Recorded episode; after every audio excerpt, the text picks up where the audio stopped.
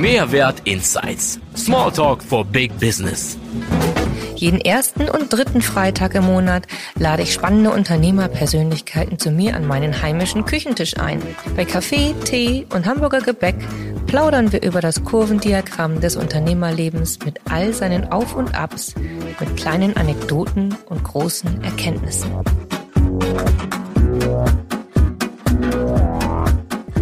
Angestellt sein, ist das die Arbeitsform der Zukunft?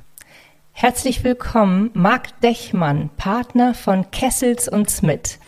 Eine Firma, die heißt The Learning Company.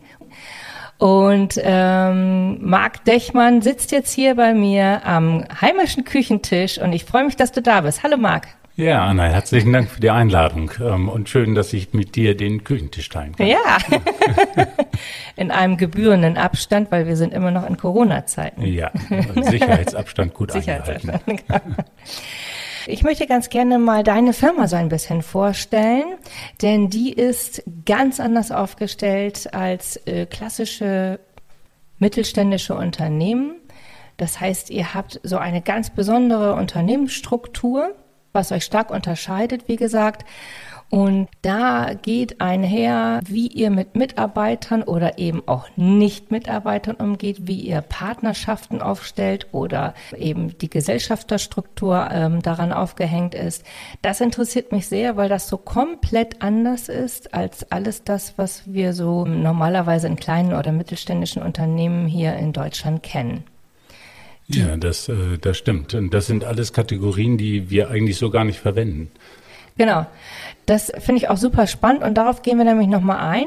Dann sag mir doch mal, was macht Kessel und Smiths anders als alle anderen? Du sagst, wir haben so ein Selbstverständnis als The Learning Company. Hm. Ähm, und eigentlich sind wir The Learning Company. Mhm. Ähm, die, die Grundidee, die wir haben, ist, dass ähm, die Entwicklung von dir als Person im Vordergrund steht. Wir wollen gucken, wie wir uns weiterentwickeln, wie wir Wert hinzufügen können, wie wir das, wofür wir gemeint sind, ähm, wie wir das besser zu unseren Kunden bringen können. Und das hat viel damit zu tun, dass ich selber jedes Jahr lerne und je steiler meine Lernkurve ist, umso mehr können Kunden davon partizipieren und profitieren. Also mhm. wir würden sagen, die Entwicklung, die ich selber mache, dominiert eigentlich alles, was so, äh, so klassische Sachen sind, die man sonst im Unternehmen hat, wie Umsatz oder Profit oder solche Sachen. Das sind Kategorien, die für uns eigentlich nicht so spannend sind, weil wir glauben, wenn wir richtig gut sind, wenn wir uns gut weiterentwickeln, dann kommt das von ganz alleine. Mhm. Das, worum wir uns, was unsere Wertschöpfung wirklich macht, ist Lernen zu optimieren. Okay, das heißt, ihr lernt für euch, äh, euch zu optimieren. Da würde man jetzt wahrscheinlich, würde jedes mittelständische Unternehmen sagen, na ja, also wir reflektieren uns selber auch und wir passen uns selber auch dem Markt an und wir hm. lernen das auch. Also was versteht man darunter genauer? Naja, ähm, Lernen ist am Ende des Tages was sehr Persönliches. Mhm. Also wir kommen ja aus so einer niederländischen Kultur. Das heißt, wir sind eher aktorzentriert, eher sozusagen ich als Mensch äh, mache meinen Beitrag und ich ändere damit das Unternehmen. Mhm. Und das wollen wir für, für alle unsere Leute auf Augenhöhe, ohne eben ohne diese ganzen formellen Hierarchien. Wir sind eigentlich hierarchiefrei. Ähm, weil die Grundidee ist sozusagen mit Leuten, die selbst Eignerschaft haben für das eigene Lernen, zu gucken, was daraus als äh, Spannendes entsteht. Das heißt also, ihr seid kein Unternehmen, was ähm, ein Geschäftsführer hat mit einer zweiten Führungsebene drin und dann weiter nach unten aufgesplittet nee. mit mehreren Angestellten. Nee, genau. Sondern ihr seid ähm, drei Partner und also, Genau, wir sind formell drei Partner. Also wir haben natürlich auch eine formelle Firma, Legalstrukturen dahinter ja. und äh, dafür brauchen wir auch sozusagen, müssen wir das erfüllen, was die legalen Strukturen brauchen. Mhm. Ähm, aber du wirst sowas bei uns nicht als ähm, der Partner sagt und die anderen tun oder Anordnung, sowas gibt es bei uns nicht. Ähm, weil das uninteressant ist. Die Frage, äh, die wir versuchen herauszufinden, ist, was ist das, was Energie schafft, wo Leute gut einsteigen wollen. Ähm, ich, ich, wenn ich dich in ein Projekt einladen würde, mhm. dann reden wir eher von Verführen als von, du musst jetzt dieses und jenes tun. Okay. Ja, ähm, wir haben auch keine Zuordnung von Beratern zu Partnern oder irgendwie so etwas, sondern wir gucken, Projekte zu machen und wir haben eine Norm, ähm, möglichst Projekte mit Kollegen zusammenzumachen, mit Kolleginnen zusammenzumachen, die etwas anderes gut können, weil das Diversität bei unseren Kunden macht und das macht Wertschöpfung. Das hört sich wahnsinnig spannend an. Ähm, mach doch mal bitte ein Beispiel auf, etwas Konkretes. Wenn du sagst, ähm, ich wäre jetzt euer Kunde, ähm, was wäre, äh, sagen wir mal, kannst, hast du irgend so ein Projekt, wo du, wo du, wo wir es so ein bisschen greifbar machen können? Naja, über das also, wir reden dürfen hier. Ja, wir haben Projekte, wo, also, wo uns Unternehmen anfragen, sagen, Mensch, wir wollen aus einer Linienorganisation in eine Matrixorganisation ja. ähm, uns verändern. Und ja. dann würden wir mit diesen Unternehmen gucken, was ist eigentlich der, was ist dafür zu tun? Was sind die Momente der Wahrheit, in der Leute Unterschiede machen? ähm, weil wir glauben, dass wir äh, ganz, es viele Beratungen gibt, die über Systemik gehen, über Strukturen. Mhm. Und wir sagen, na, das Wichtige ist eher, wo entsteht die Wertschöpfung und wie kriegt man die Leute, die unternehmerisch handeln wollen, und wir glauben daran, das will eigentlich jeder auch in Organisationen, ja. wie kriegen wir die besser und anders verknüpft? Und dann kann man danach Strukturen nachziehen oder Kommunikation nachziehen. Aber erstmal ist die Frage, wer ist eigentlich wie mit seinem Talent ähm, anzuspielen, um zum Beispiel aus einer Linienorganisation, die sagt, na, ich habe äh, Befehlsstrukturen, ich habe ähm, ich hab, ähm, die, die Notwendigkeit. Top-Down-Durchsetzung. Ja, und dann hast du die Lehmschicht äh, im, im, Management. Das sind so Symptome, die uns häufiger beschrieben werden. Du hast, ähm, du hast das, äh, dass man sagt, ich, ich muss jetzt Change Management machen. Mhm. Wir haben eine Strategie äh, entwickelt, eine Geschäftsführung, und die sagt, na, und die wollen wir gerne jetzt umsetzen.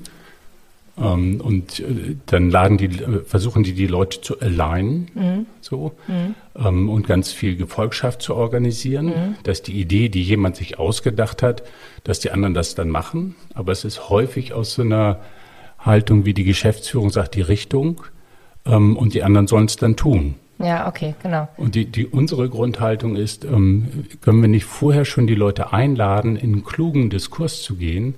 Warum ist diese Veränderung eigentlich interessant? Und mit Architekten dieser Veränderung zu werden. Und je mehr uns das gelingt, umso weniger müssen wir dann später Change Management mhm. machen. Ja. ja. Und das, äh, das ist tatsächlich Wertschöpfung. Das und ist wirklich du, Wertschöpfung, ja, ja. Und du bist bei Veränderungen dabei, ähm, wo du später gar nicht mehr so viel Anordnung machen musst, weil die Leute die Intention und die Idee verstehen ja. und Eignerschaft da drin haben. Dafür muss ich aber als Geschäftsführung bereit sein, meine Idee auch zur Disposition zu stellen.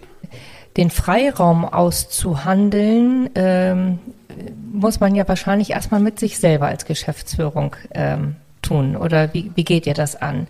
Also wie viel Freiraum, ähm, wenn ich eine Top-Down-Organisation vorher ge geführt habe und mich jetzt also mhm. wirklich verändern will, in eine Matrix-Organisation übergehen möchte, die ja auch eigentlich immer noch äh, einigen Hierarchien unterliegt. So ist es ja gar nicht. Ja, und Die klassische Matrix-Organisation hat ja auch zweite und dritte Führungsebene. Und, aber natürlich gibt es dort viel mehr Freiraum. Aber wie fange ich das an, dass ich den Freiraum, muss ich doch erstmal mir selber ermöglichen und dann kann ich ihn noch anderen zugestehen? Oder wie, wie siehst du das? Wie ja, funktioniert es geht, das? Es, es, geht vor allen Dingen darum, sozusagen ein gemeinsames Narrativ zu entwickeln. Mhm. Ähm, wofür ähm, tritt man eigentlich an? Was sind die Rahmenbedingungen, die gut zu verstehen? Was ist das, was, äh, was man verändern will damit? Und wenn das als Grundidee gut verstanden ist, die Leute dann einzuladen, versuch wirksam darin zu handeln. Ja. Und was wir eher erleben, ist, dass man dann Stellenprofile macht, äh, versucht Leute auf Stellenprofile anzupassen. Ähm, äh, und sagt, in der, Matrix ist aber jetzt das Stellenprofil dran mhm. Äh, und äh, das Delta zu der vorherigen Stelle ist so. Mhm. so. so.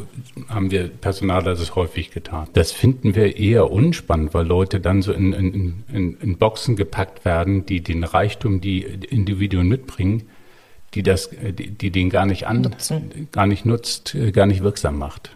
Mhm. Und wenn die Leute anders beteiligst im Sinne, äh, guck mal, wollen wir nicht äh, anders äh, gucken, äh, statt einer Linie mehr miteinander ausregeln, wie wir Sachen machen können. Ich finde, Matrix ist gar nicht so sehr eine andere Form von Hierarchie klar, sondern Matrix macht eigentlich parallel mehrere Hierarchien. Genau, auf. genau. Das meinte ich damit auch. Und, und damit bist du auf einmal dabei, dass Leute viel mehr eigenständig aushandeln müssen. Wenn die das können sollen, ist es total gut, wenn die die Grundidee gut verstehen und den Freiraum haben, sich darin auszuprobieren. Ja. Vor allem die Kommunikation äh, zwischen den, also äh, zwischen den Führungsebenen eins und zwei, ähm, sagen wir mal bei Marketing, Vertrieb und Einkauf, ähm, Personaler, äh, Personalleiter in dem Fall. Ähm, ähm das würde ja unglaublich viel ausmachen, wenn diese Stränge äh, gezielter miteinander arbeiten dürfen und da diese Freiräume wirklich geschaffen werden. Jetzt sprechen wir aber schon von größeren Organisationsformen. Genau. Das betrifft ja auch kleinere Organisationsformen. Also das äh, je, je, dieses Top-Down bezieht sich ja, oder selbst wenn wir äh, von kleinen Unternehmen sprechen, die 20, 30 Angestellte haben, haben die vielleicht auch eine kleine Mini-Marketing-Abteilung und haben eben auch einen, der fürs Personal zuständig ist. Auch da gibt es ja sicherlich Möglichkeiten, etwas, ja, sich so aufzustellen, dass eben das Bestmögliche aus den einzelnen Führungspositionen herausgeholt werden kann, denen die Möglichkeit gegeben wird, eigene Ideen zu entwickeln und auch diese Ideen dann ähm, vorzutragen, umzusetzen, auch einen eigenen Radius zu haben, eben auch ins Tun zu kommen, ins Handeln zu kommen. Was schlägst du da vor? Hast du mit Sicherheit ja tausende von Erfahrungen schon gemacht. Naja, vielleicht nicht ganz so viele, aber doch schon einige. Hast du da, hast du da ein Beispiel, was ihr mal gemacht habt, was auch vielleicht zum Erfolg geführt hat? Wenn du kleine Strukturen anguckst, dann sind Leute ja häufig relativ eng zusammen und die formelle Hierarchie äh, spielt meistens gar nicht so eine große Rolle. Ja. Von daher sind solche Phänomene eher in so äh, Unternehmen, die du, äh, die so eine Größenordnung 30, 40, 50 Leute haben, mhm. weil du dann in so eine, äh, ähm, in so eine Rolle kommst, wo die Kaffeeküche als Kommunikationsschwerpunkt ausfällt. Mhm. Ähm, und wo du auf einmal tatsächlich, äh, wo viele Unternehmen sagen, jetzt muss ich in eine formelle Struktur gehen. Und an der Stelle äh, zu gucken, wie wollen Leute dort miteinander in Beziehung sein, da, da wird spannend. Wir haben ein Projekt gehabt, ähm, auch hier in Hamburg, wo wir 200 Leute äh, hatten, die im IT-Umfeld unterwegs waren und die gerade aus so einer Restrukturierung kam, wo eine große Beratung drin war, die ähm, einen neuen Ansatz äh, gesagt hat mit formellen Rollen ähm, und ähm, die alle Stellenbeschreibungen gut gemacht haben ähm, und dann irgendwann vom Hof geritten sind äh, und man dachte, das Projekt ist hier jetzt fertig. Mhm. Und was wir aber gesehen haben, ist, dass die Leute viel in dem weitergearbeitet haben, was sie vorher auch gemacht haben. Ja. So, die hatten ein bisschen Zeitdruck, weil im Hintergrund ein Merger des, der, der größeren so. Struktur anstand. Das heißt, die mussten schon gucken, diesen Veränderungsprozess noch weiter zu Ende zu bringen und haben mit uns überlegt, wie kann man das eigentlich machen. Und was wir dann getan haben, ist die Leute, die sozusagen diese Prozesse erfunden haben, nochmal mehr an Bord zu nehmen, sozusagen mit den Leuten, die in diesen Rollen waren, auszuloten, wie sind sie eigentlich mit ihren Counterparts besser zusammen? Welche Prozesse sind tatsächlich wichtig? Mhm. Und was wir festgestellt haben, ist, dass alle total sinnvoll gearbeitet haben. Die haben alle gesagt, ich, ich kenne mein Geschäft schon, ich weiß schon, wie ich das ja, mache. Ja, eben genau. Aber insgesamt, so, hätten wir 200 Leute befragt, hätten wir wahrscheinlich 200 Bilder mein. von diesem Unternehmen gekriegt. Klar. Ja. Ähm, und die Aufgabe war, das schnell in eine Transformation zu bringen. Daher brauchst du gerade eine sehr enge Schnittstelle zum Branding auf. Ja, ja, total. Das ist, das, das, ist, ist immer wieder das Thema. Wenn du fragst du fünf Mitarbeiter und sie erzählen dir, dass sie, wo ja. sie arbeiten, äh, hast du ja das Gefühl, sie arbeiten in fünf verschiedenen Unternehmen. Ja. Und was wir da gemacht haben, war gar nicht nochmal zu erzählen oder zu erklären, wie ist denn die Struktur gelaufen. Das ist alles vermutlich vernünftig kommuniziert worden. Da gab es auch ein paar handwerkliche Fehler, aber die stehen für mich nicht im Vordergrund. Was wir gemacht haben, war mit einem Trockenbauer einen Entwirrgarten zu bauen. Also wir haben physisch die Prozesse nachgebaut, sodass die Leute angekommen sind in die Veranstaltung, durch diesen Mini-Irrgarten Irrgarten. durchgehen mussten. Und in diesem Irrgarten, Entwirrgarten, stand drin, welchen Schritt, mit wem muss man eigentlich in Kontakt treten, um ein als, äh, um als äh, IT-Projekt, äh, um, um dieses IT-Projekt zum Erfolg zu bringen. Und dann hast du eben große, mittlere, kleine Projekte gehabt. Ähm, und dann sind die Leute da durchgegangen, haben die Ansprechpartner für die Rollen gefunden und haben mit denen überlegt, ich bin jetzt dieses Projekt, was muss ich denn jetzt tun? Und haben sich so durch diesen Irrgarten durchbewegt und wussten, welche Schnittstellen hatten die, welche ähm, Gates mussten die pa passieren, welche Meilensteine waren drin, weil das alles Abzweigungen in diesem Irrgarten waren. Das ist ja irre. Die sind in 20 Minuten da durchgegangen und danach war die Frage, wie viele Prozesse haben wir und welches Bild haben wir? Ja. Waren nicht mehr 200.000 Prozesse, sondern es waren eben die 20 Wege, die da durchgingen. Ja. Und das haben die Leute erlebt. Und danach konnten wir recht unkompliziert gucken, wenn das jetzt die neue Realität ist, was in den Projektteams müsst ihr jetzt konkret anders machen äh, zu dem, was ihr äh, noch gestern gearbeitet habt. Was sind die Veränderungen, die ihr macht? Und äh, damit war das einfach klar. Also durch dieses Ritual, durch diesen spannender zu Weg. gehen, Ja. ähm, hast du die Leute anders verknüpft. Und dann geht es darum, die, die Leute haben es gut verstanden danach. Wir haben eine Talkshow gemacht, um, damit man es auch nochmal intellektuell nachvollziehen konnte. Äh, auch mit den kritischen Geistern, die da drin waren, äh, die auch ihre frustrierenden Erfahrungen vorher hatten. Also das durfte alles sein, kam alles auf den Tisch. Und dann war die Eignerschaft wieder in den Projektteams, die einfach entscheiden konnten, weil sie wussten, wie es gemacht war, äh, gemeint war. Was heißt das jetzt für uns an ganz praktische Änderungen, die wir morgen schon anders machen?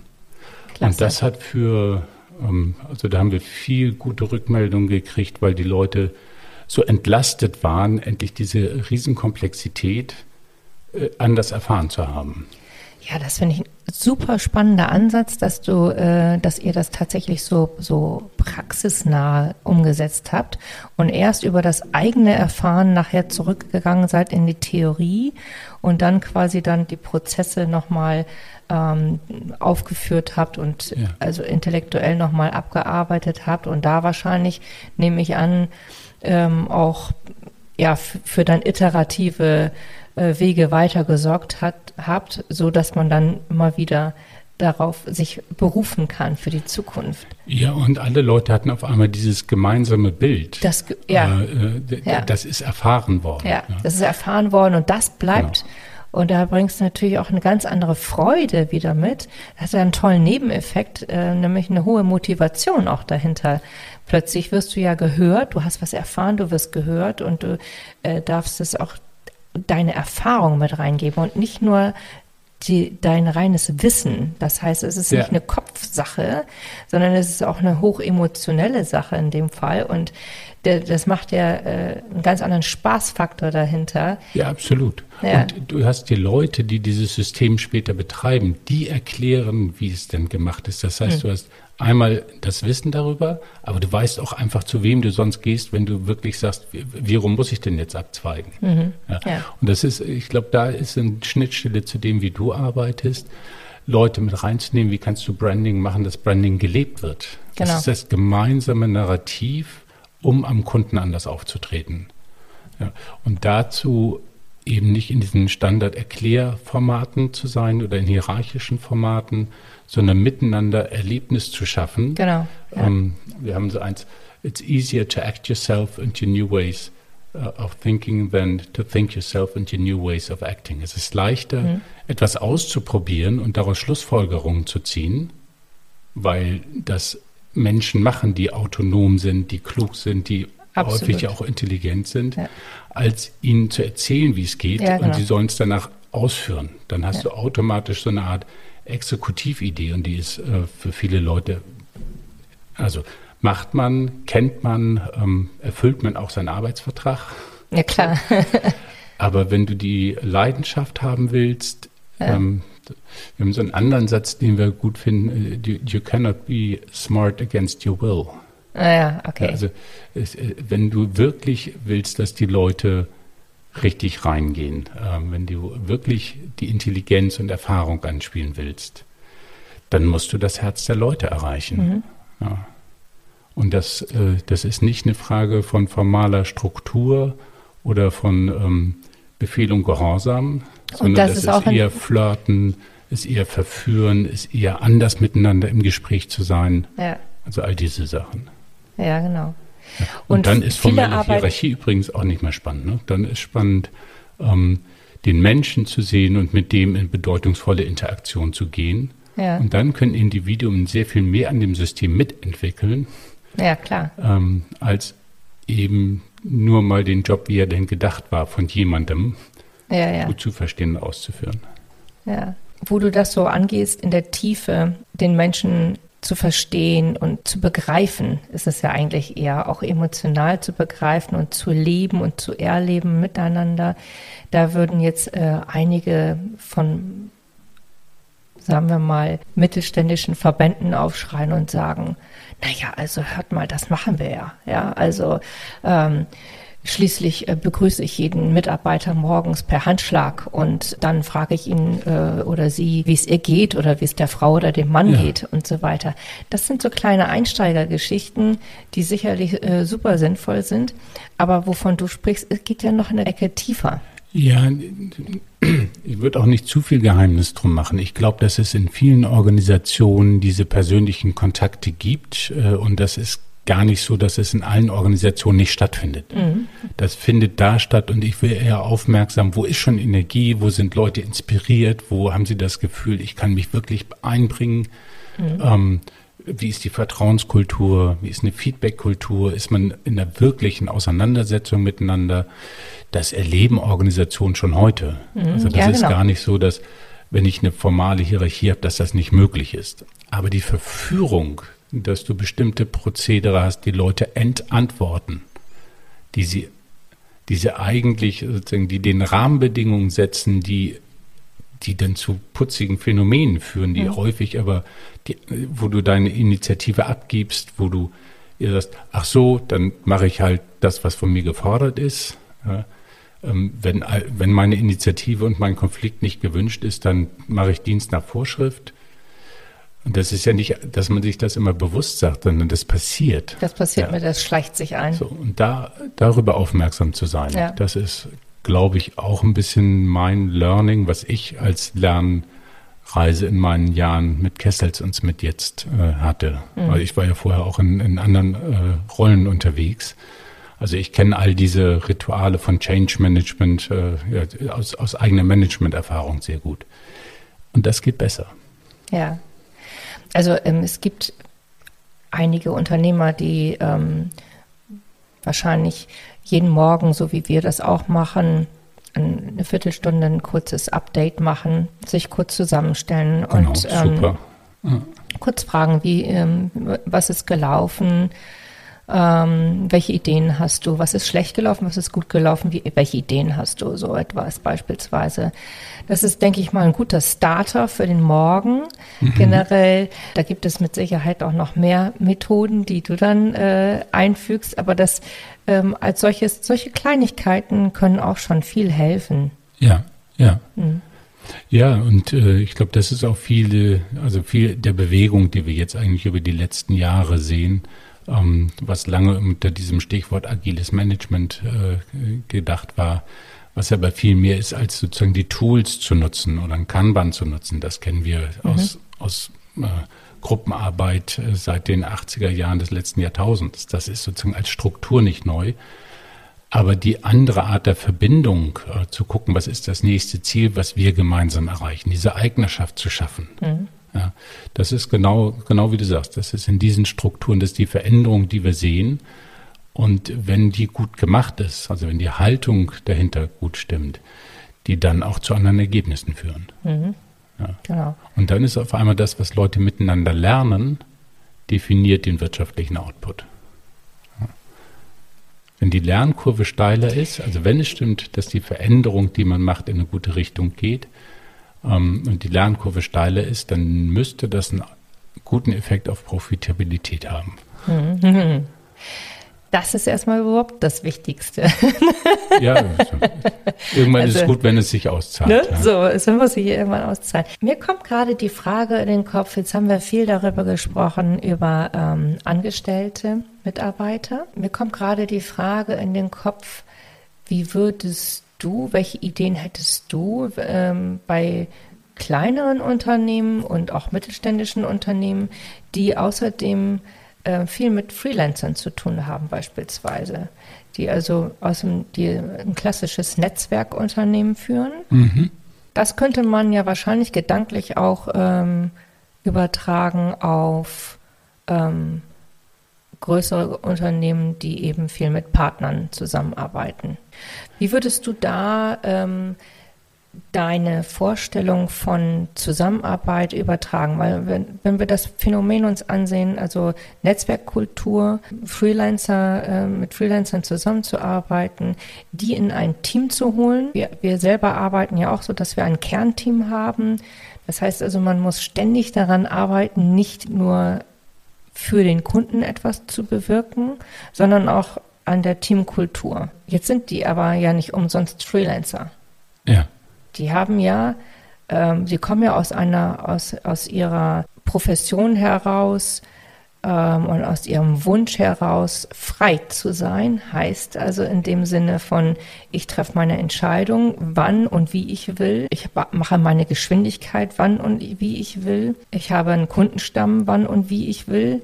So, das heißt also, die lassen sich ja so gar nicht äh, einfügen in solche klassischen Angestellten-Systeme, wie wir sie kennen. Und trotzdem haben wir einen unglaublichen Output, weil sie sind immer auf der Höhe des Wissensstandes, es sei denn, okay, nicht alle, aber natürlich die meisten.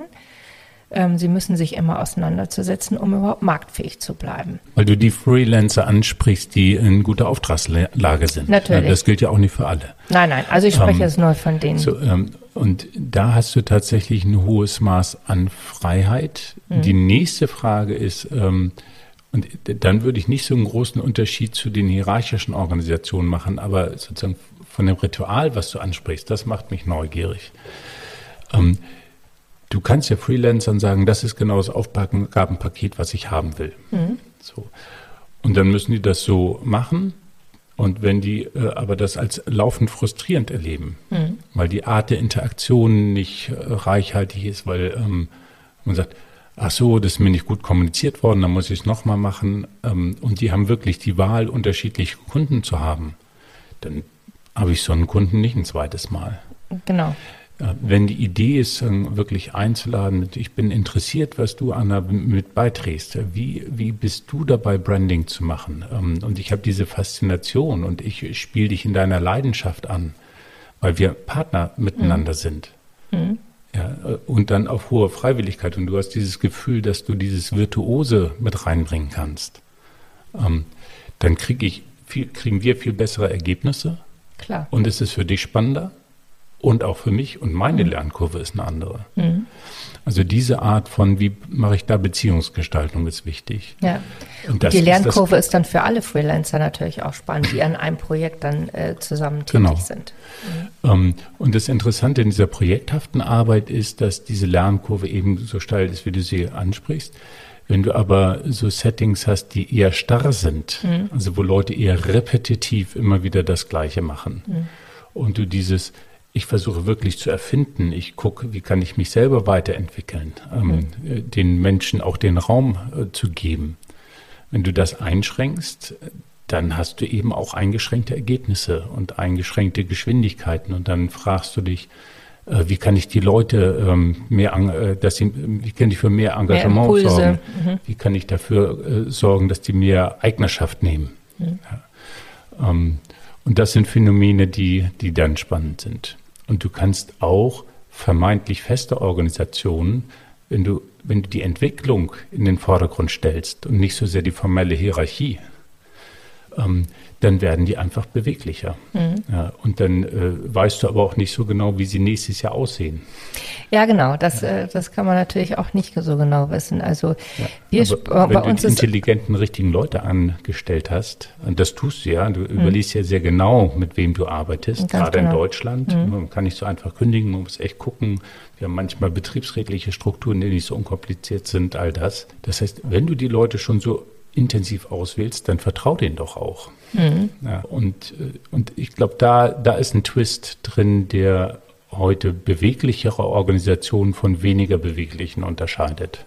Und das ist, glaube ich, ein entscheidender Wettbewerbsfaktor. Hm, Das ist interessant ähm, in, in Bezug auf die ähm, das, was wir jetzt gerade besprochen haben, Freelancer, ich sag mal versus Angestellter sozusagen. Ja, ähm, da kommen wir auch noch mal zu dem Thema: Inwiefern ähm, siehst du die Zukunft ähm, der Arbeitsform? Also siehst du sie?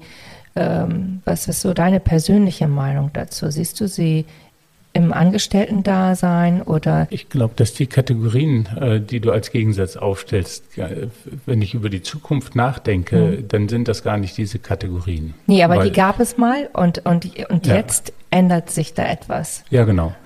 Also ich, ich glaube, dass die Frage, bin ich angestellt oder nicht, auch nicht per se äh, schlecht ist oder gut ist. Da sehe ich keinen moralischen Aspekt da drin. Ja, nein, nein. Genau wie ich das auch nicht bei den Freelancern sehe. Ähm, Aber ein Sicherheitsaspekt ist es für viele beispielsweise Genau. und eben auch ein Freiheitsaspekt. Also wie viel Freiheit ermöglicht mir das Unternehmen, in Da dem ich ich tätig genau. bin, als Angestellter? Und muss ich unbedingt gleich ein Freiberufler sein? da geht die Reise hin. So. Weil ich glaube, ähm, es wird auf, was ich absehen kann, Angestelltenverhältnisse bleiben, die sind auch nicht verkehrt, weil wir ein, soziales Absicherungssystem damit haben, weil mir das auch Zugriff, also weil das auch Zugehörigkeit macht. Ähm, als Freelancer gehöre ich zu vielen Sachen dazu. Das ist für einen Beruf, den ich habe, äh, ist es gut, weil meine Wertschöpfung ist, dass ich zu anderen Kunden gehe und Erfahrungen aus anderen Bereichen mitbringe. Und damit kann ich dir als Berater halt mehr Diversität anbieten. Das ist okay. Gleichzeitig habe ich andere äh, Unternehmen, die sagen, die äh, Sachen produzieren, äh, wo es gut ist, ein Umfeld zu schaffen, wo Leute dazugehören wollen, weil die Erfahrung, die ich in der Produktion mache, ich habe lange bei Still äh, gearbeitet, Gabelstapler, ich hoffe, das ist jetzt nicht zu viel, zu viel Werbung. Nein. Oder, ähm, da ist es natürlich total sinnvoll, Leute ähm, zusammenzuhalten, die um diese Art von Dienstleistung, Produkt, ähm, Vernetzung, ähm, äh, Systeme weiterentwickeln. Und das in der Freelancer-Struktur zu schaffen, weiß Ist ich gar nicht, ob das schwierig. nee, ist auch nicht wünschenswert. Nee, genau. Ist auch nicht Und das trifft auch nicht die Realität, die ich als äh, Personaler ehemals äh, gesehen habe. Also du hast heute viele junge Leute, die gerne auch eine Absicherung haben wollen. Ja. Aber äh, wenn du die Wahl hast, äh, Absicherung, kannst dich für entscheiden, du kannst dich auch für Freelancer entscheiden. Die Wahl, die für Leute eigentlich attraktiv ist, ist sagen, habe ich, ist das ein lebendiges Umfeld und kann ich mich dort verwirklichen und mich wirklich einbringen? genau. Das ist, das ist der Pokertell. Das ist nicht so sehr das formelle Anstellungsverhältnis. Wenn du aber Anstellungsverhältnisse hast, das haben wir aus eigener oder habe ich aus eigener Erfahrung jetzt gerade bei Kessels Smith wieder gelernt, was mich in meiner personale Identität echt ähm, äh, ja, konfrontiert hat, muss ich fast sagen. Du hast in Anstellungsverhältnissen aber auch Rituale, die sagen, am Ende des Tages arbeitsvertraglich schuldest du Zeit. Ähm, Klar. und dafür kriegst du Geld. Ja. Ähm, und das ist immer die Fallback-Position dieses, dieses Formats Angestelltenverhältnisses. Ja. Das ist typischerweise nicht eine Arbeit, die Leute als total inspirierend erleben. Und trotzdem gibt es viele, die auch diese Art von Beschäftigung wählen. Und das ist total okay. Ja. Also da habe ich keine moralische Instanz, das darf man nicht. Ich würde nur eine bewusste Entscheidung dazu mir wünschen. Jetzt wird ja viel von Arbeitgeberattraktivität gesprochen. Ähm, da gehört das Branding, sagen wir mal, auch spielt eine wesentliche Rolle dabei. Ähm, aber auch eure Arbeit, die, ähm, wovon wir jetzt die ganze Zeit sprechen, spielt ja eine wesentliche Rolle dabei. Ja. Das heißt also, ähm, das Branding, die, die Kommunikation äh, nach außen hin ist das eine. Die Kommunikation das Branding nach innen hin muss funktionieren.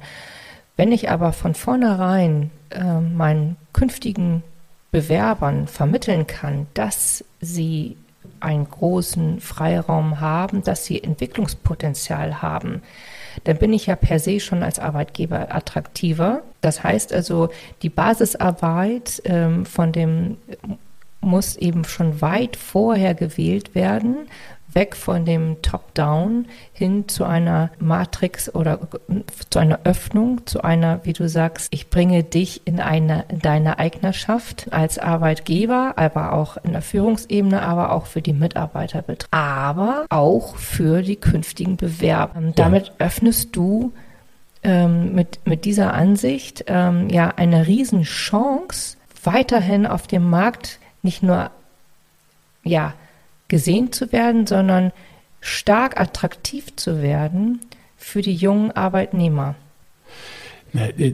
Das spürst du einfach. Ähm, wenn du in ein Unternehmen reinkommst als Bewerber oder als Bewerberin, mhm. dann sagen alle, du hast Freiräume hier. Also mhm. ich kenne keinen, der sagt so, ehrlich, gib dein Engagement an der Pforte ab, du musst dir nur Dienst nach Vorschrift machen. Das, das sagt keiner. Nein, nein, natürlich so. nicht. Und trotzdem gehst du aus dem einen Interview raus und sagst, oh, das ist cool. Mhm. Äh, das erlebe ich auch so. Ähm, also die Art, das Format, wie du die Firma kennenlernst, wie deine persönliche Idee ist, das ist auch in diesen ganzen Fragen, wie machst du vorher schon Anbahnung, ähm, wie ist eine Website aufgebaut, also wie sind diese ganzen Kontaktpunkte. Das wäre jetzt für Kessel sonst mit nicht der, der, der Fokuspunkt. Und du erlebst aber Leute auch im Gespräch. Und äh, du erlebst, dass dort jemand ist, der dich äh, sozusagen, der wahrscheinlich dann dein Manager später sein könnte. Ja? Ähm, und hast du danach ein Gespräch mit Kollegen, die ganz frei erzählen, ohne dass jemand bewachend dabei ist. Ähm, und, und du hast einen sehr klaren Eindruck, ist das authentisch gewesen? Äh, Habe ich das Gefühl, ich kann bei den Leuten andocken? Ähm, wie sind die miteinander? Ähm, lachen die miteinander und sind unkompliziert oder ist das eher formeller? So. Mhm. Und dazu machst du deine Entscheidung, ob du in diese Art von Kultur einheiraten mhm. willst oder nicht. Mhm. Ja. Und deswegen ist diese Idee, wie baue ich Kultur, wie baue ich Lernkultur, mhm. wie baue ich ähm, ähm, Zusammenarbeitskultur so wichtig. Ja. Und deswegen Wenn das nicht authentisch ich auch, ist. Das, ist kein, das ist keine Hierarchieaufgabe, mhm. sondern das ist eine Aufgabe, wo Hierarchie viele Leute zum Mitgestalten einladen mhm. muss. Mhm. Genau, und wenn das authentisch ist, ist es das, was du gerade sagst, dann spürt das jeder potenzielle Bewerber in ja. jedem Interview. Ähm, und es, es, sind keine, äh, es läuft im Unterbewusstsein, aber hm. führt eben zu der Entscheidung, ob ich dort äh, mich bewerbe oder nicht. Aber ich glaube, es geht sogar noch einen Schritt weiter. Ähm, wenn das, was du sagst, auch noch kommuniziert wird nach außen hin. Ja. Ähm, und das, also das wirklich richtig gut in der Kommunikation sich wiederfindet, dann ist das eben auch etwas, was äh, nicht nur klassischerweise an Schlüsselwörtern aufgehängt wird, ähm, was, was äh, genau. notwendig ist in der Kommunikation, aber das reicht nicht. Das ganze, das ganze Storytelling dahinter, also wir sagen immer Brand Story dazu, ist dann entscheidend, was im Unterbewusstsein nachher ankommt und was wahrgenommen wird. Ja. Und dann steigt auch automatisch äh, steigert sich die Attraktivität. Ja, da ist auch die Nahtstelle zwischen unseren Rollen, die wir am Markt spielen. Ne? Also ja. dieses Authentische, was da ist, sozusagen sauber rüberzubringen, dass ja. die Bewerber schon eine Eigeneinschätzung machen, was ist das? Das gut zu machen, das gut auf die ganzen Kanäle zu spielen. Ich glaube, da, da hast du viel Magie drin. Mhm. Und wir gucken eher äh, zu gucken, wie kannst du Leute in dieses attraktive Umfeld äh, verführen? Mhm. Ähm, äh, wie kannst du so etwas schaffen, dass Leute sich als wirksam, als inspiriert erleben, Raum haben, trotzdem auch abliefern? Ja. ja also das ist ja kein Ponyhof, sondern es Nein, geht, natürlich. es geht ja, darum, äh, Ergebnisse zu ja. bringen. Das, das ist, glaube ich, etwas, wo wir beitragen. Genau. Ähm, ich, und dieses Erleben ist ist eben etwas, was ich selber auch kenne. Also ich bin ja irgendwann rausgegangen aus meiner Management-Tätigkeit ja. äh, zu Kessels und Smith. Und bei mir waren es ein paar Erlebnisse, wo ich dachte, oh, ihr meint das ja echt ernst. So, und ich bin mit 20 Jahren Personalentwicklungserfahrung da reingegangen. Ja, ja. Ja, und habe mit einem Kollegen gesprochen, äh, das ist der Paul, Paul Keuersten, der, ähm, den mich gefragt hat, ihr kästelt uns mit, was ist denn das Besondere bei euch? Ja. So, eine ähnliche Frage, okay. wie du gefragt hast. Und er sagt, mh, hm, für ihn, äh, in a nutshell, also wenn man es wirklich im Brennglas bringt, sagt er, ist aufzuhören mit der Enteignung der Personal, der persönlichen Entwicklung. Mhm. Sagt er, er findet es total schwierig, dass es sowas gibt wie eine Personalentwicklung. Ähm, weil das eine Enteignung das des Lernens ist. Und das sagt er mir. Also, ja. Warte mal, Paul, was erzählst du mir gerade? Das, das, ist ja jetzt auch eine spannende, Toll, spannendes 20 Jahre in Wind. Und gleichzeitig äh, ist mir der Gedanke auch als PEler nicht fremd gewesen. Das heißt, wir, wir hatten ja nie als PEler den Anspruch, äh, Leute ähm, gegen ihren Willen zu ändern, sondern mhm. immer Rahmenbedingungen zu schaffen. Aber allein äh, den Punkt, den habe ich echt mitgenommen, der hat bei mir viel Veränderung gemacht. Die Eignerschaft in das Lernen wirklich den Leuten zu lassen, weil das die, die äh, sozusagen, dass die Wertveredelung die Leute für sich entscheiden. Äh, wenn du das konsequent zu Ende denkst, mhm. dann hörst du auf mit vielen Rahmenbedingungen, wo du Leute lernen machst. Mhm. Weil die damit eigentlich verlernen, wie bin ich Unternehmer hier. Mhm. Ja. Und äh, das war für mich so ein Moment der Wahrheit, wo ich dachte, oh ja, stimmt. Ähm, und dann konnte ich gut mit den 20 Jahren Erfahrung gehen, sagen, oh, da gibt es ein Next Level. Mhm. Äh, da muss man reingucken. Und das heißt überhaupt nicht, dass, äh, also ich bin auch stolz auf das, was ich mit meinen Teams in der Personalentwicklung gemacht habe. Aber ähm, da habe ich gedacht, da kann ich nicht mehr, da möchte ich nicht mehr hin zurück. Mhm. Ähm, diese Miteignerschaft zu kriegen, dieses Erleben, wie bist du mit Leuten, die, ähm, die auf dieser Reise mitgehen. Ich muss mal ganz kurz dazwischen fragen, hast du das Gefühl gehabt, dass du als Personalentwickler äh, dann sozusagen eigentlich etwas bewirken wolltest und dann trotzdem durch die Hierarchien immer wieder zu eingeschränkt warst und dass du jetzt erst den wirklichen Hebel an die Hand bekommst mit diesem neuen Ansatz, The Learning Company? Na, ähm, als, als Personalentwickler, mhm. also ich war in großen Unternehmen, Commerzbank mhm. mhm. oder äh, Telekom T-Systems, äh, Leiter für Personalorganisationsentwicklung oder eben zum Schluss auch im Kion-Konzern bei Still. Mhm. Hast du mhm. weltweit so 8000 Leute gehabt. Und was wir machen konnten, war eben nicht mit 8000 Leuten individuell zu gucken, wie willst du dich weiterentwickeln, Logisch. sondern wir hatten unsere Führungskräfte und die haben wir so gut wie möglich versucht zu unterstützen mit Prozessen. Mhm.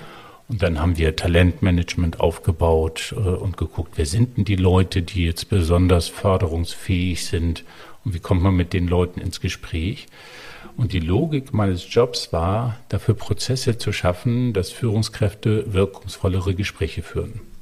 Da ist auch nichts Verkehrtes dabei. Mhm. Heute erlebe ich auch, dass wir viele, also heute wäre ich selbstkritisch, dass ich mit meinen Leuten viele Führungskräfte allein gelassen habe in der Frage, wie kannst du aber diese andere Art von Arbeit machen?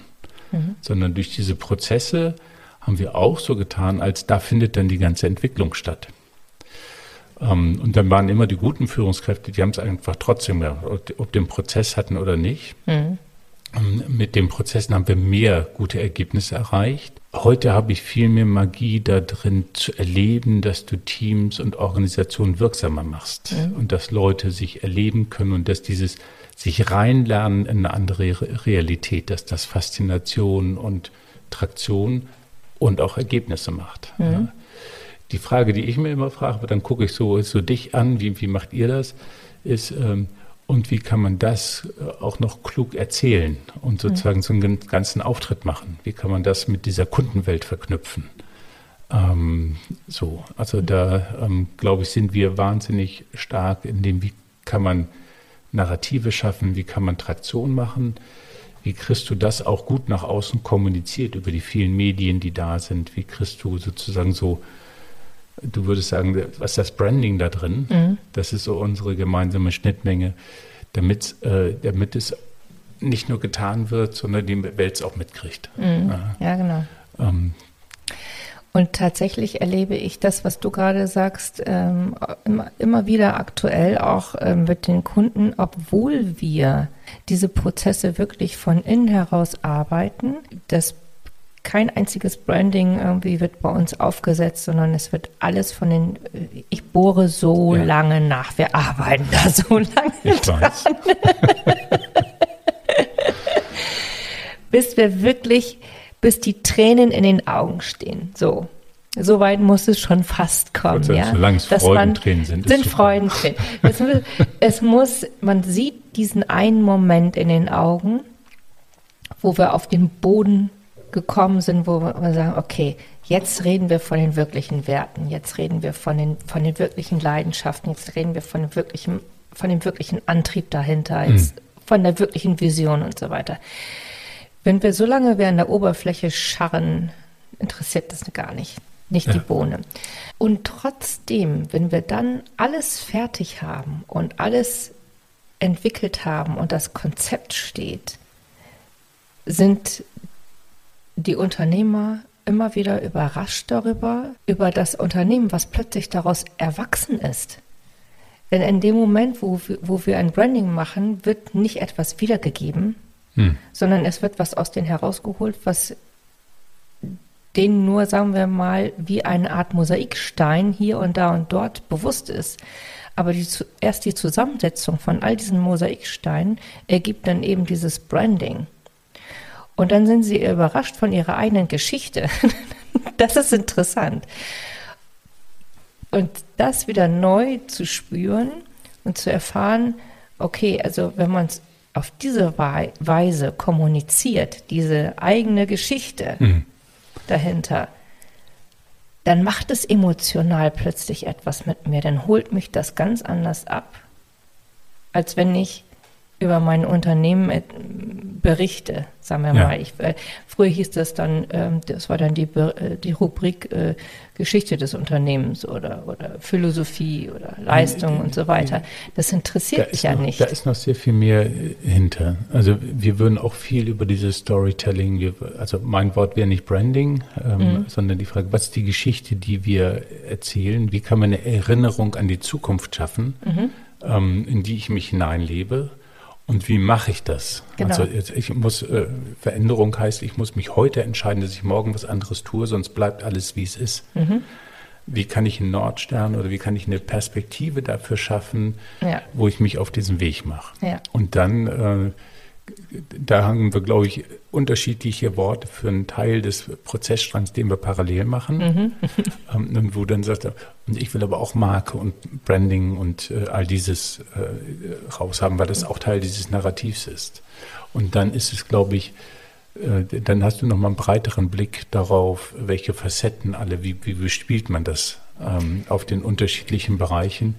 Da, ähm, also da haben wir nicht unser, oder habe ich nicht meine Hauptleidenschaft drin. Nee. Äh, das ist etwas, wo ich sage, da suche ich Partner, die sowas besser können. Aber auf so einem Weg gemeinsam zu gehen, das finde ich magisch. Wie kriegst du Leute verführt? Wie kriegen Leute erlebt, schon in dem, wie wir arbeiten, dass es anders ist? Mhm. Ja, und dass du denen nicht ein Konzept sagst, so müssten wir es eigentlich tun, sondern dass schon die Art, wie wir arbeiten, als anders erlebt wird. Genau, ja. Damit sozusagen, das ist Proof of Concept ist, ja. ähm, erlebe ich vom ersten Moment an, dass es anders ist mit dir. Mhm. Und wenn ja, dann macht das sehr viel Glaubwürdigkeit, Credibility, ähm, dann macht das Lust und Energie. Und wenn du so große Konzepte hast, wo du sagst, du musst erstmal einkaufen und du hast einen klassischen Angebotsprozess, naja, dann ist der eben weniger spannend. Ja, klar. Und trotzdem machen wir auch das und äh, da gibt es auch gute Ideen, Compliance-Sachen. Äh, also uns sind auch äh, strukturierte Angebotsprozesse natürlich nicht fremd. Aber unsere Frage ist immer, wie sind wir authentisch schon gleich? Mhm.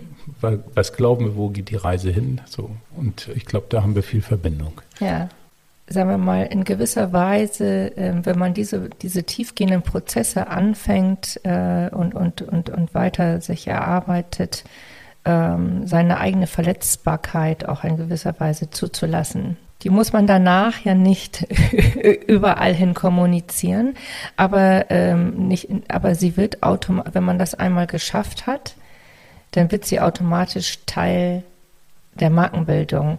Das hört sich jetzt ganz merkwürdig an. Ähm, aber im Grunde. gar nicht merkwürdig. aber für viele Unternehmer hört sich das bestimmt merkwürdig an, wenn sie sagen, okay, im Himmels Willen, ich möchte doch nach außen hin ein strahlendes Image haben und so weiter. Du guckst eine bestimmte Sache an, und da, darf, wenn ich einhaken mhm. darf. Mhm. Ähm, es geht ja nicht darum, eine Verletzbarkeit laut zu machen.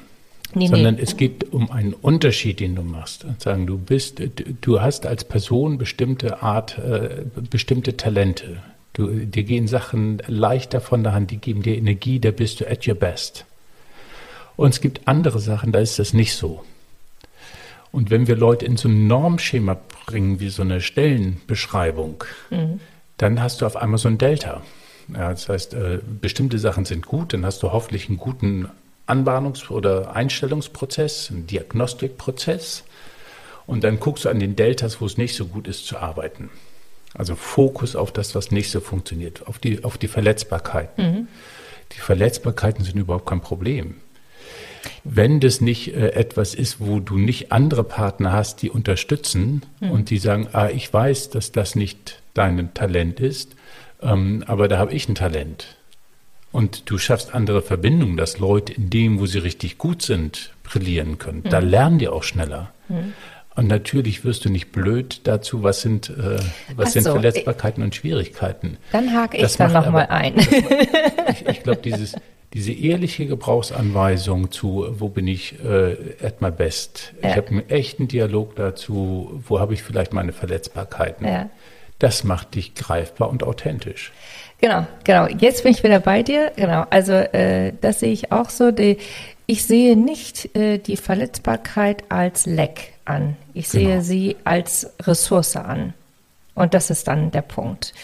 Ähm, aber sie selber für sich als Mensch, als Unternehmer zuzulassen, sie für sich in der, also in der Lage, sich zu sehen, das für sich zu erarbeiten, ähm, das heraus einmal hineinzuspüren und auch herauszukehren, ähm, das ist dieser gewisse Moment, der dann diese die gesamte ähm, Authentizität später überhaupt erwachsen lässt.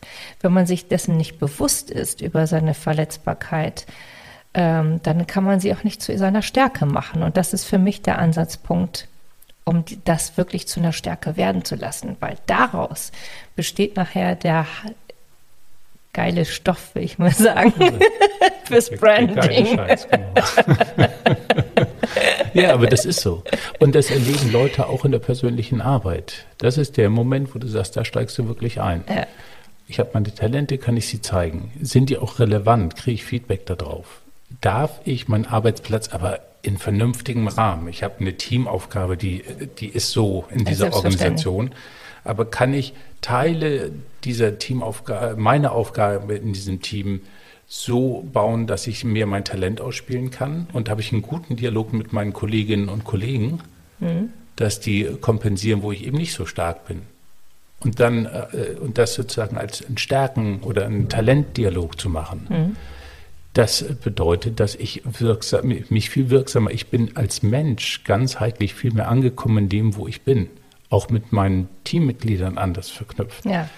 Und das macht eine andere, das macht wirklich mehr Eignerschaft von ja. vornherein. Und wenn ich dann sowas habe wie, es gibt so ein Grundvertrauen, ähm, wir erzählen einander auch Feedback, weil wir lernen wollen, aber das ist nicht, ich schade dir, mhm. so Feedback, was so in der Kaffeeküche manchmal auch gar nicht direkt gegeben wird. Da gibt es ganz viel Feedback, das aber sehr korrosiv und sehr äh, destruktiv sein kann. Ja. Äh, sondern wir sind im direkten Dialog in einer wertschätzenden Haltung. Was gar nicht äh, an Konflikt spart, sondern was die Basis ist für Gespräche, in denen man wirklich Tacheles reden mhm. kann. Mhm. Das ist spannend. Und wenn ich das erlebe, dann erlebe ich mich als ganzer Mensch wirksamer in diesem Job. Klar. Das ist wahrscheinlich nicht für jede und jeden attraktiv.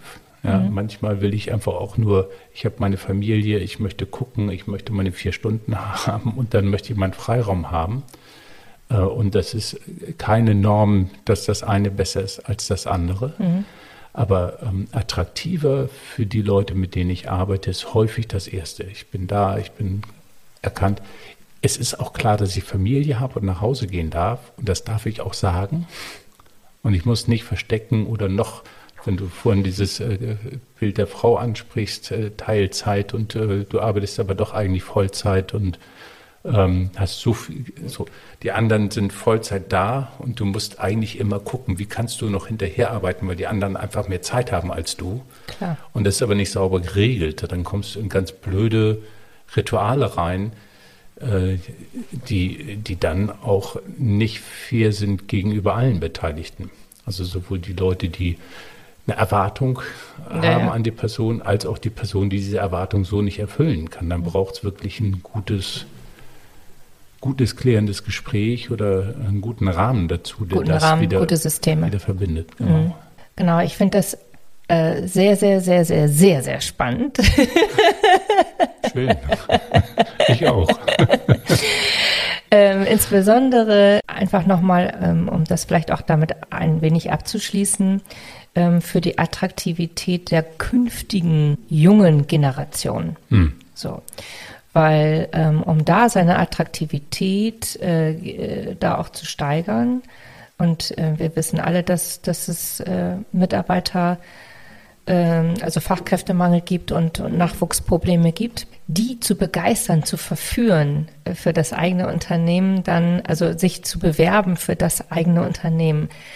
Ähm, das ist eben keine Sache, die man durch eine nette Stellenanzeige äh, punktuell eben abarbeitet, sondern da sehe ich ein großes Potenzial auch schon im Unternehmen ähm, vorher tiefergehend zu arbeiten, um dann wirklich so einen Inside-out-Prozess, wie ich es immer gerne nenne, genau. zu erwirken, um, um wirklich echte Chancen wieder auf dem Markt zu haben. Denn die Leute, die sind da und die wollen arbeiten. Aber wenn man sie jetzt nicht für sich begeistert, dann begeistern die sich für irgendwas anderes Globales auf dem Markt. Und davon haben wir, ich glaube, es waren jetzt 23 Prozent ähm, der, der äh, jungen Generation, die interessiert sind, sich einfach global aufzustellen und mhm. international zu wirken und ähm, sehen wir mal diesen den den den Freestyle ähm, des Lebens ähm, mitzuleben. Hm. Und ich könnte mir vorstellen, dass ähm,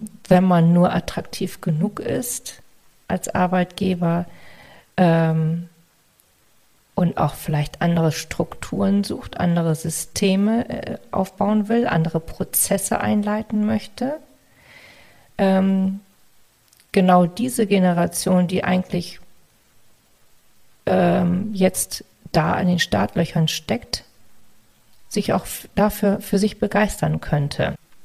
Ja, dahingehend finde ich das nochmal spannend. Ähm, alles das, was du äh, bisher da erzählt hast, für jedes Unternehmen und das insbesondere auch für die größeren Unternehmen dann nochmal tiefere Arbeit zu machen, ähm, Prozesse wirklich einzuleiten und ähm, nicht nur an der Oberfläche äh, zu kratzen und Change Management Prozesse einzuleiten. einzuleiten. Ja, und einfach ähm, vor allen Dingen da anzufangen, wo Leute das schon, schon begonnen haben. Mhm. Also wir würden immer gucken, wo sind die starken Leute, die heute schon das Leben und von dort eher, äh, eher gute Erfahrungen zu verbreitern, als jetzt so formelle Prozesse für alle zu machen. Mhm. Ähm, ich, ich glaube, da ist es gut, in ungleichen Geschwindigkeiten zu denken. In, es gibt Bereiche, die haben das schon mehr gelebt. Es gibt andere, die haben es noch nicht so gelebt. Dann, dann eben sehr klug zu entscheiden, von wo gehe ich da, äh, mhm. gehe ich da diesen Schritt weiter. Ja. Und wir würden immer eher gucken, wo sind die mutigen Leute, die heute schon für das Morgen mehr stehen. Mhm. Ähm, und wenn du die äh, Generationen ansprichst, sagen, einfach aufmerksam zu bleiben. Also das ist nicht so, äh, dass wir das Unternehmen immer weiter tradieren können und die mhm. Leute dann anpassen können, Nein. sondern auch mit diesen Gesprächen im Kontakt äh, zu sein ab wann bin ich denn eigentlich wirklich interessant? Mhm. Ähm, und was könnte ich denn lernen von denen, die neu reinkommen, weil sie einfach ein Teil der Gesellschaft sein werden? Da, da, die stehen für die Veränderung, die wir in unserer Gesellschaft auch machen. ohne dass das eben von heute auf morgen passiert. Das sind mhm. ja Prozesse, die auch nicht so ganz so dis disruptiv sind. Ja. Nee, nee. natürlich nicht. Okay, erzähl mir abschließend äh, noch dein Highlight dieser Woche, bitte. Mein Was Highlight dieser Woche. Ja. Ähm, oh, das war gestern.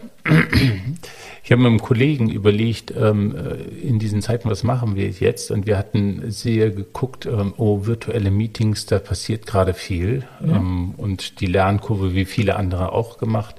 Ähm, wir haben solche Sachen schon öfter auch äh, in unserem Programm genutzt. Das ist uns nicht total fremd. Und die Frage, die uns bewegt, ist immer, wie kann man daraus richtige, reiche, kraftvolle Konversationen machen? Und mhm. nicht, wir haben nicht so sehr einen Technikblick darauf. Ähm, und dann wollten wir sozusagen ein Angebot äh, formulieren und haben gemerkt, wie, nee, wir, äh, wir müssen die Frage viel größer stellen. Und dann hat der Roberto, mein Kollege, gesagt, wie, weißt du, ähm, ich habe eine ganz andere Idee. Wir müssen eigentlich eher gucken, wie wollen wir jetzt diese, diese Zeit forschend betrachten, weil da gerade so viel passiert. Äh, ja. Das ist äh, verrückt. Und wir werden nicht in das alte Normal zurückfallen, wir werden ein neues Normal haben. Ja. Und das, äh, das zu sehen, das hat mich total inspiriert, weil das ist mein nächstes Lernen. Sagen, das ist das, wo wir gerade als riesengroßes Experiment wider Willen durch Corona reingeschubst wurden. Ja. Ähm, der Matthias Hawks hat das schön gesagt. Sagen, wir werden, ähm, wir werden einfach jetzt Erfahrungen machen, die uns ähm, als, als neue Personen später nach Corona zusammenbringen. Und dieses, äh, oh, großartig, für mich als entwicklungsbegeisterter Mensch, wow, das, äh, da ist was drin. Ähm, und da erleben wir heute schon viele kleine Erinnerungen an die Zukunft. Mhm.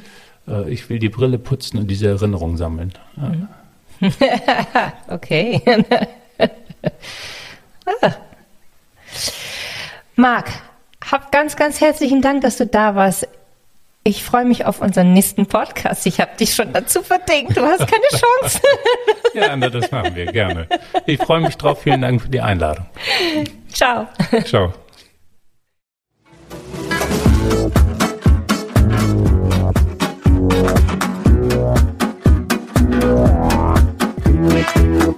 Beim nächsten Mal hören wir Heiko Zieroth, unseren erlebnisorientierten Business Coach und Speaker.